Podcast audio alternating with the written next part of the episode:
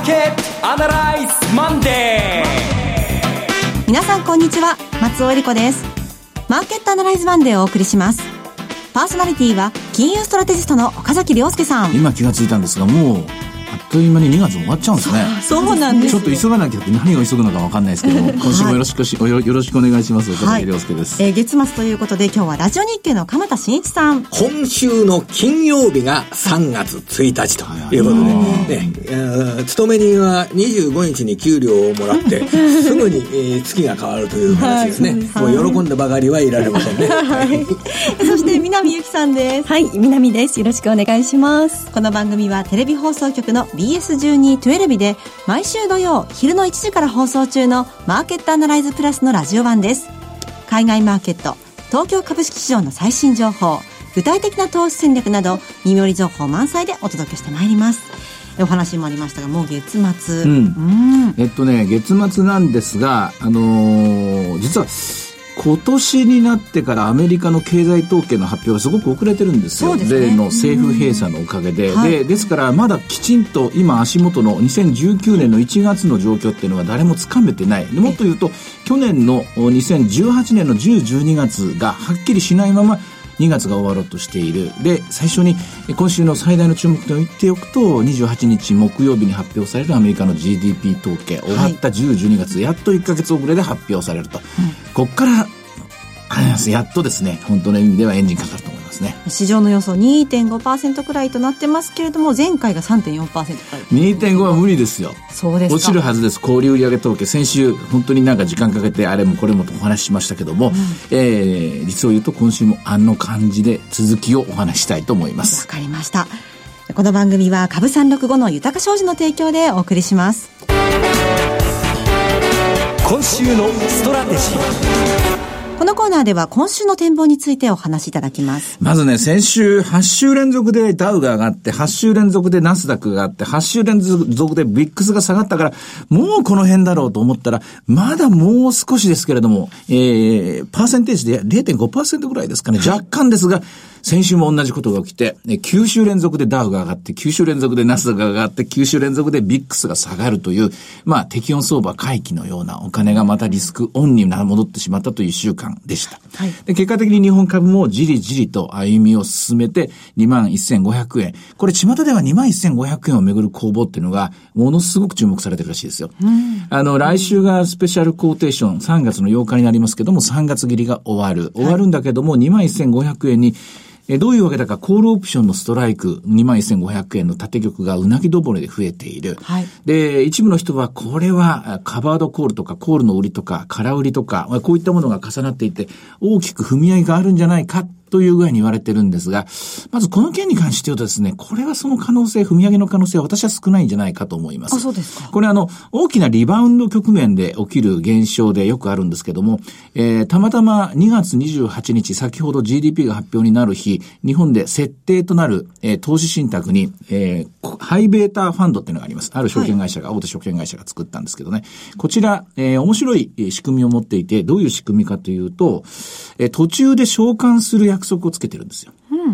うん。普通株式のファンドっていうのは特に償還終わりがないんですけれども、はい、このファンドはある一定水準値上がりしたら、それで全部利益確定して終わりますよという、そういう仕組みです。え株式市場が戻り歩調に入ってリバウンドになるときに、その戻りを取っていこう。え戻るときは一番ハイベータ、つまり日経平均が1割上がるときにトピックスが1割上がるときに2割上がる、3割上がるっていう跳ね返りの大きい銘柄ですね。こういったものを集めてファンドにしようという、まあ、よくあるリバウンド狙いのファンドができます。はい。しかし、こういう時というのは、誰しもそれは同じことを考えるもので。そうですよね。えー、公募型で2月28日っていうのは、公募型は、その販売期間がある程度、1週間とか2週間必要なんですよ。死母の場合は、よし、それやろうっつったら、すぐその瞬間に出来上がります。死母のファンドはもっと早くから、おそらく去年の年末から今年の最初からいろいろできてたんでしょうね。で、この人たちがある一定水準戻ったところで利益を確定させる、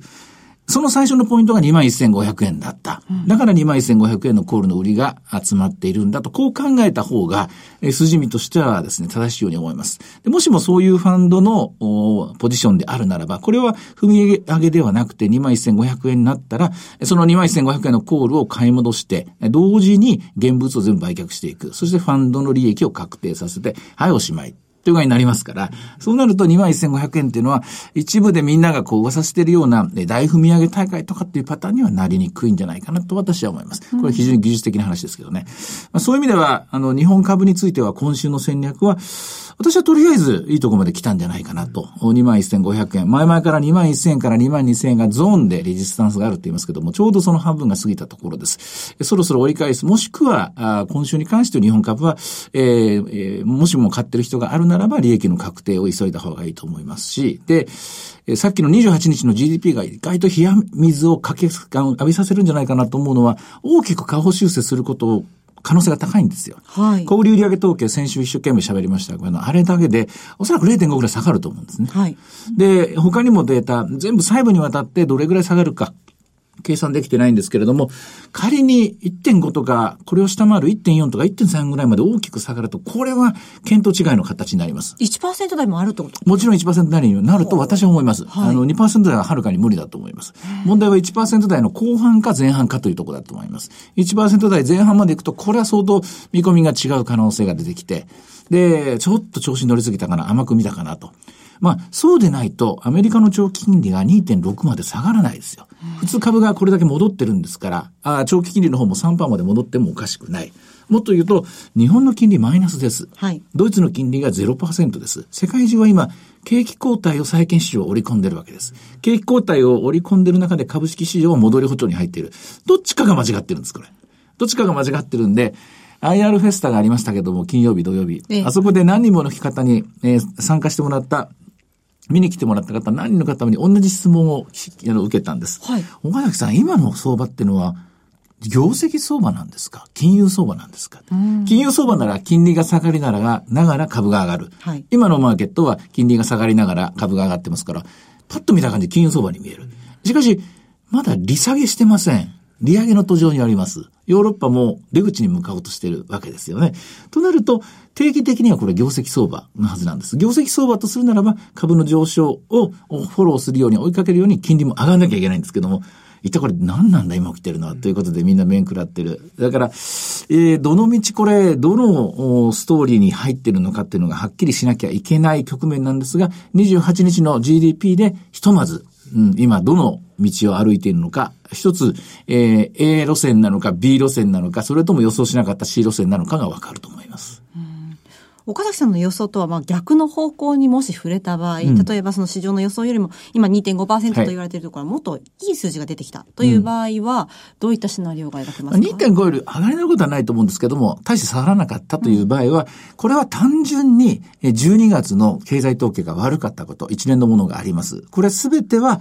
例えば天候のせいだったとか、はい。あの、政府閉鎖のせいではないということは先週お話ししました。で、株が下がったからだっていうのは、それは本末転倒するって言いました。残されたものもう2つぐらいしかないんですよ。一つは、すごい雪が降ったからだっていうですね、見方。はいあともう一つは、いや、単純にこれ、季節調整っていうのをかけるんですけどね、はい統計のプロフェッショナルは。えーいつも12月はすごく大きな数字が出ますから、毎年毎年11月と12月の差は、1年を通じて12月の特殊性みたいなものを加味して、えー多少なりともそのブレーキをかける、こう、削るような加工するんですけども、削りすぎたからだという見方もできます。なんだということで、そうするとみんな、ただの、まあこれは気運に終わった案として3月相場を迎えることになるいます。うん以前からおっしゃってたような、この景気後退に入ったというようなことにはならずに、そうです大丈夫だったねっていうお話に、そうです。ただ債券指標の方はさっき見た通り、景気後退のリスクが一歩か二歩近づいていると見ています。実際にニューヨーク連銀が発表しているえー景気後退のプロバビリティ、確率というですね、指数があるんですけども、これは12月から1月にかけて21%から23%へ2%確率が上がっています。微増と。はい。うん2月28日、えーじ10月から12月期の実質 GDP、アメリカどう出るかというのが、そうです。1ヶ月遅れなんですよ。本当は1月末に出てたんですよ。ええだから1月末にこの議論をしてたんですけれども、丸々1ヶ月間我々は、えー実際のところをどう見ればいいのか、軸がぶれ、ずれたままっていうか、軸が定まらないまま1ヶ月を過ぎてしまったということになります。あの、ドル円なんですけれども、うん、あの、いろんなイベントがある割にあまり動いてないなと思うんですが、すね、これはいつまで続くんでしょうか、えー、今言ったこのアメリカの経済が今、まだまだ回復のですね、えー、そのプロセスにあるのか、拡大のプロセスにあるのか、それともやはり失速してきたのかという判断で分かれます。110円というちょうどいいところで止まっているのは、利上げは投資する、停止することが確定しました。でも利上げを停止することで、まだまだ経済が大きくなっていくのならば、これは、えー、ドルはそんなに弱くなる理由はならない。ない。もちろんドルがべらぼうに強くなるかといえば、どんどん利上げはしません。バランスシートの縮小も年内で終了します。金利がどんどんどんどん上がっていく局面ではありませんよということを訴えているようなもんですから、そうなると115円とか120円のシナリオは書きにくいんですが、ひとまず105円とか100円のシナリオは、えー、すごく確率はこれ減ったことになります。しかし、やっぱり経済が失速していたことが見えてきた。で、今までアメリカが一人勝ちしてると思っていたんですけども、アメリカもちょっと弱ってきてるぞということになると、これは108円方向に動くことになると思います。はいこの、じゃ今週のポイントはこの GDP、アメリカの経済の動向。それで、あの、今、株価が上がってきてるっていうのは、いいとこを、いいとこ取りしてるように見えるんですよね。うん、あの、金融緩和の余地というんでしょうか。そういったものが景気が悪いから、その金、これからは金融緩和もできるよっていうような部分の、金融政策の部分が、やっぱり大きいんじゃないのかなと思うんですけど、その実際悪い数字が、ここまで、えー、悪い数字が出るっていうような状況で、これから先は景気薬や企業収益の悪化を現実的に売るような場面、こういった展開も、えー、考えた方がいいわけでしょうかね、これ。あのー株、株式市場がどれぐらい先読みして何を織り込んだのかっていうポイントだと思うんですけども、あの、例えばマイナス成長をアメリカの株式市場が織り込んでるかって、それは全然織り込んでないと思います。アメリカの株式市場が織り込んだのは、現役シナリオを織り込んだ。えー、多少なりともいいとこは全部出た。えー、APS は多少なりとも、えー、少し落ちるかもしれないところを織り込んで、まあ20%の下落があったと思うんですね。ただ一方で、日本経済って言いますか、日本株の方は、えー、現役プラスマイナス成長もこれから織り込まなきゃいけないのかなと思って戻りが鈍いわけですね。なぜかというと、えそもそも日本の株式市場はせいぜい5%ぐらいになるんじゃないか、ここからの業績の情報修正、情報っていうかまあ、来期2020年3月にかけてですけどね。それプラス、あの、えー、今年は何と言っても消費税増税の影響があると。これがどう、あの、出てくるか。それと、アメリカと日本の一番の大きな違いは、アメリカは輸出の8%が中国向けだけども、日本の場合は輸出の20%が中国向けだと。え中国経済が少しずつ失速しているのが見えてきた。この時日本の株式市場というか言いますか、日本の製造業ですね。どんな影響があるのかと考えて戻りにくいっていう感じなんですね。おっしゃる通り、ここから先5%だと思ったら意外といいぞとか、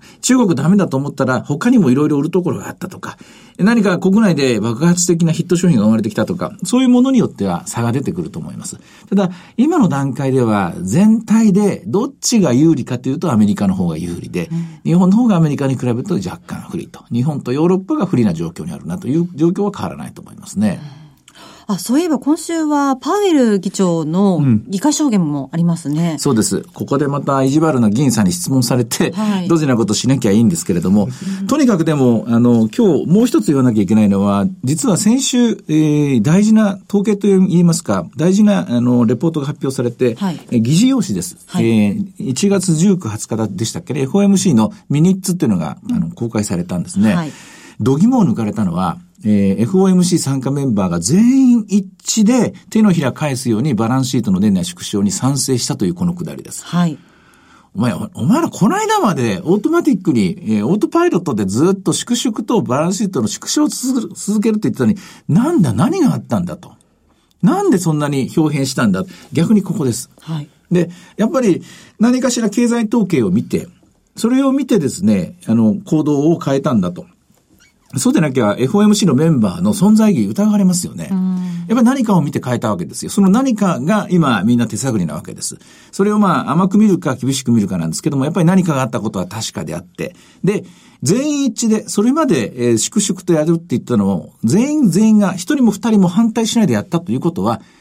これは裏を返すと私は、あらかじめこういうことだったのかとと納得しています。あまらかじめこういうことだったというのはどういうことかというと、出口戦略が、こう、粛々と進められました。2015年の12月から利上げが始まって、2017年の10月からバランスシートの縮小が始まったんですが、それらはすべて、おそらく一言で言うと、行けるとこまで移行戦略だったと思うんですよ。まあいろんな考え方がありますよ。で、先を読んでとか占ってとか、アドバンスにこう動いていく。これがまあ90年代、0年代最初の戦略だったんですけども、今の金融政策は、いいも悪いも、日銀も典型的な例です。行けるとこまで行くしかないっていう、まあ開き直りと言いますか。で、そこでですね、行けるとこまで行ってダメだったらそこで折り返そうという、非常に無責任なように聞こえるかもしれませんけど、あなた任せのって言いますか、市場任せのって言いますか、と、経済任せのって言いますか、とにかく行けるとこまで行こうじゃないかと言って始めたんでしょう。で、行けるとこまで行って限界を見たんでしょう。で、12月の後、全員一致でもうやめようと決めたんだと思う。おそらくそれしか考えられないと思います。つまりその何かっていうところが、今週あたり明らかになってくると。で、で、それも裏を、でもう一つ踏み込んで言うと、結局のところ FOMC 何回読んでも答えは一緒です。はい、景気次第だと。うん、景気がまた良くなれば、また利上げをするし、で、またバランスシートの縮小はするかもしれない。しかし、景気が悪くなったら、もういつでも利下げに向かうし、あるいはもう一度バランスシートの拡大もあるかもしれない。ただ、残念なのは、ここでもうやめてしまうっていうことは、えー、今度は利下げしようと思っても、えー、今金利は2.5ですから2.5%分しか利下げできない。はい。で、バランスシートの縮小を今年もうやめるということは、こうバランスシートのもし次拡大をするときは3兆5000ドルとか3兆7000ドルから始めなきゃいけない。うん、かつては、えー、1兆ドルぐらいから始めたんで、4兆ドル、4兆5000億ドルまでドーンと増やすことができたんだけど、今度はそんなに増やせないかもしれない。それで利下げも、えー、かつては、えー、5%台から下げましたから、一挙に5%利下げすることができたんだけど、今は下げようと思っても2.5ぐらいしか下げられない。うん、ここは今回失った、まあ今までの大事に蓄えたものであると思いますね。はい。ちなみに一言だけ、あの今週米朝首脳会談もあります。うん、この影響はどうでしょう？まあこれはまあ、まあサーカスって言いますかね。はい、えー、トリックスターの二人だと思いますね。うん、あの特に、マーケットが気にすることは、テーマっていうのは出てこないように思いますね。わかりました。えー、では、株三六五の動き見てみましょう。はい。えー、21,600円前後の動きになってますね。はい、先週末と比べると小幅高です。はい。いろいろ展望していただきました。今週末土曜日には午後1時から放送しています。マーケットアナライズプラスもぜひご覧ください。また、Facebook でも随時分析レポートします。以上、今週のストラテジーでした。マーケットアナライズマンデーそれではここで株365の豊か商事からのセミナー情報をお伝えします。岡崎さんご登壇のセミナーです。福岡です。豊か商事資産運用セミナー in 福岡3月2日土曜日12時半会場午後1時開演です。会場は TKP 博多駅前シティセンターです。ご応募は豊か商事お客様サポートデスク。フリーコール0120-365-281 0120-365-281でお願いします。受付時間は土日祝日を除く9時から午後7時です。株式と為替の両方のお話が聞けるセミナーです。福岡はもちろん九州の皆さんふるってご応募ください。あの、皆さんに訴えておきたいのは資料はえー、3月1日っていうか、正確には2月28日の、えー、GDP が発表されてから作り始めますので、はい、えー、ボロがいっぱい出てくる、なんか見苦しい資料になるかもしれませんが、えー、その分、一番フレッシュなものをお伝えしますので、えー、ご容赦ください。で、ご期待ください。はい。えー、いずれのセミナーもどなた様でも無料でお申し込みいただけます。なお、会場では取扱い商品の勧誘を行う場合があります。続きまして、毎週土曜日午後1時から放映中の BS1212B マーケットアナライズプラスからのセミナー情報です。次のリアルマーケットアナライズ、大宮での開催です。リアルマーケットアナライズ 2019in 大宮。3月30日土曜日、会場は埼玉県埼玉市 JR 大宮駅が最寄りの TKP ガーデンシティプレミアム大宮です。BS1212 のマーケットアナライズプラスのホームページからリアルマーケットアナライズの応募フォームにご記入いただくか、お電話でご応募ください。電話番号は0120-935-159 0120-935-159です。大宮の締め切り3月18日月曜日です。そして埼玉の次なんですが、神戸でも開催いたします。リアルマーケットアナライズ 2019in 神戸4月6日土曜日。会場は神戸元町駅、県庁前駅が最寄りのラッセホールローズサルーンです。BS1212 のマーケットアナライズプラスのホームページからリアルマーケットアナライズの応募フォームにご記入いただくか、お電話でご応募ください。えー、埼玉のセミナーと電話番号違いますのでご注意ください。電話番号は0120-953-255 0120-953-255です。通話料無料、自動音声応答サービスにて24時間ご応募を受けたまっております。くれぐれもおかけ間違いのないようにお願いいたします。また、応募はお一人様一回限りでお願いします。個人で複数応募いただいても無効となりますのでご了承ください。神戸の締め切りは3月27日水曜日です。最後はテレビ番組のご紹介です。いつでも全国無料の放送局 BS1212 では毎週水曜夜8時からチャイナアワーあなたの知らない中国茶ザティーを放送中です。ドキュメンタリーであるこの番組、茶の栽培における自然の脅威や茶道の極意、古の技法など様々な研究を通して世界の茶文化を探求します。ぜひご覧ください。チャンネルの見方がわからない方は、視聴者相談センターへお電話ください。オペレーターが視聴方法をわかりやすくお教えします。03-5468-2122 03-5468-2122 BS12-12 視聴者相談センターまで。フォローアップアナライ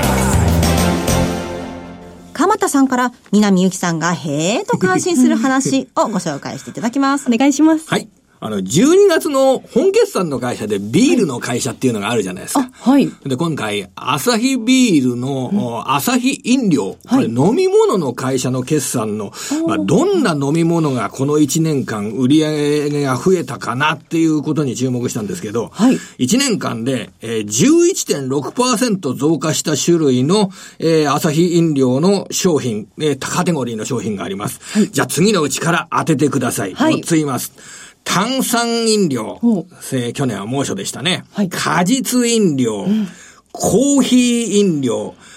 乳製飲料。乳製というのは、あの、乳、製お知事に正確の性というのを書く乳製飲料。この4つのうち11.6%伸びたのは、どれでしょうか？伸びたもの。そう。いや、でもやっぱり炭酸飲料じゃないですか。炭酸飲料惜しい。はい炭酸飲料は8.4%増加。まあ、猛暑だから炭酸飲料が伸びてんですね。だけど、11.6%伸びたのははい、乳製飲料なんですよ。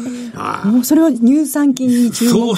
されているからですか？健康ですとか、そっちの方で今支持が得られてるようでしてね。